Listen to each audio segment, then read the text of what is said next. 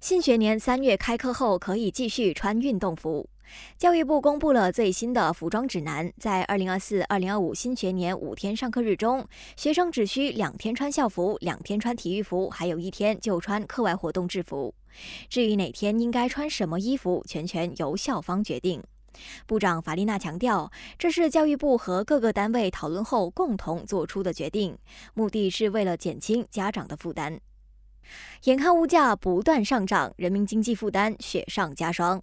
财政部宣布，从下个星期一二十二号开始，政府将拨款七一令吉分阶段发放爱心基本援助金 （SARA），以帮助国内七十万名赤贫和贫困人士。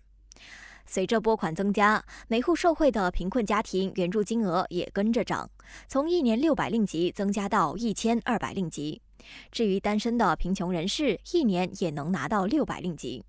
除了基本粮食，受惠者可以使用这笔援助金，在五百一十五家指定超市和杂货店购买个人卫生用品、药物和学习用品。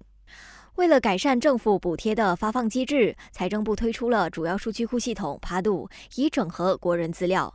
截至昨天，包括儿童在内，已有超过一百六十三万人在趴度登记。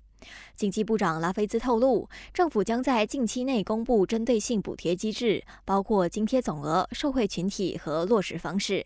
他相信，随着这些细节公布，帕杜的登记人数将会飙升。感谢收听，我是余文。